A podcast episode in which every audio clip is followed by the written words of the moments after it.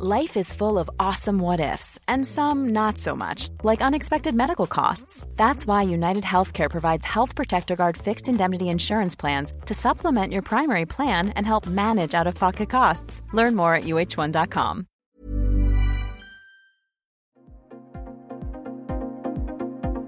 Ils sont au cœur de l'actualité ou la décrypte.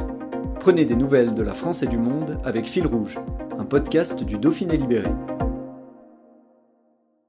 Philippe Mérès a été choisi il y a plus de 30 ans pour dessiner la mascotte des Jeux Olympiques d'Albertville. Forcément une fierté pour ce Grenoblois qui a vu sous ses yeux des millions de magiques le nom de la mascotte prendre vie sous ses yeux.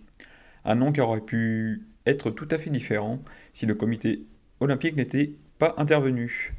Il revient sur cette incroyable aventure, un reportage de Louis André. Moi, la mascotte, je pense en 89 que euh, j'ai été sélectionné.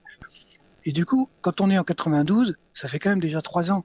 Donc euh, j'ai déjà beaucoup bossé dessus. C'est un peu derrière moi en fait. Quand je la vois sur les jeux, elle a pris sa vie, elle a pris son envol, et puis euh, puis moi je suis sur d'autres choses en fait. Donc euh, je deviens un peu spectateur de, la mascotte elle-même. Je découvre, j'arrive dans les stations, je découvre comment elle est sur les banderoles ou pas, dans les dans des trucs qui bougent, des peluches, des gros trucs. Je découvre quoi en fait. C'est une redécouverte quand elle arrive au jeu. Et puis il y a beaucoup de fierté aussi, hein, bien sûr, quand, euh, quand il y a les petites virgules euh, génériques euh, qui sont diffusées sur les télés avant chaque, chaque actualité sur les sports. Il y a le, petit, le petit gimmick avec la mascotte qui fait ce sport.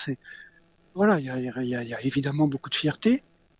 mais oui, il y a ce fait que ça m'échappe et qu'elle vit sa vie et, que, et que moi, bah, je suis un peu c'est dans le passé que je m'en suis occupé, quoi. Là, elle vit sa vie. Des contacts après les jeux encore avec euh, tout ce monde-là Non, non, non.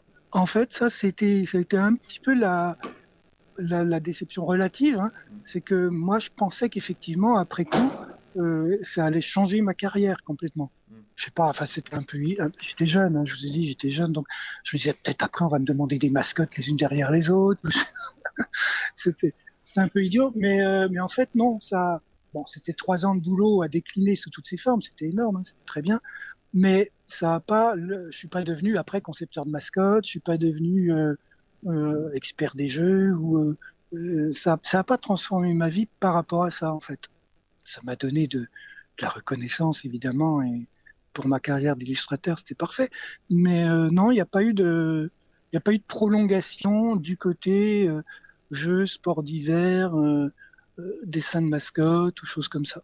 Vous avez été, euh, enfin, vous avez encore eu des contacts avec le comité olympique pour les anniversaires, les choses comme ça? Ouais, c'est arrivé. Ce que je dis de temps en temps, c'est pas, c'est pas très fréquent, mais c'est arrivé. Et c'est arrivé dans des univers. C'est pas tellement quand je retourne dans la région. Hmm. Ça m'est arrivé de façon très surprenante dans mon univers professionnel, qui, qui, est, qui est, le mien maintenant, qui est, qui est très différent. Hein, J'ai un peu bifurqué. Et, euh, et ça m'est arrivé qu'il y ait des gens qui me disent, mais attends, euh, je suis tombé sur un truc. Euh, c'est toi ou c'est pas toi, c'est un homonyme. Enfin, donc euh, il y a une, oui, il y, a de temps en temps des collisions entre des univers, les gens tombent dessus et puis euh, je dis bah oui, oui, c'est moi, c'est moi. je sais toujours la dessiner avec tout ce que je mettais à l'époque euh, de ces postures de ski, tout ça en quelques traits.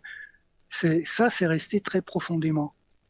Ça a été très vite créé. Hein. J'avais huit jours, je crois, pour la créer. C'était très court.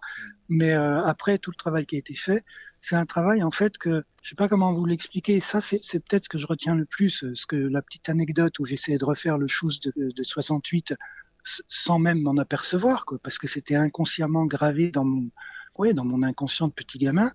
Et, c'est pareil, le, dessin de la mascotte, c'est quelque chose qui est resté, c'est internalisé, c'est, euh, je l'avais à l'intérieur de moi. C'est, euh, très particulier à expliquer. C'est intériorisé bah, c'est pareil, le, le, le, dessin de la mascotte, euh, tous les petits trucs, parce qu'elle est très simple hein, comme dessin quand même, donc tous les petits détails qui changent son expression, qui changent son attitude, je les connais encore par cœur, alors que je la dessine plus jamais.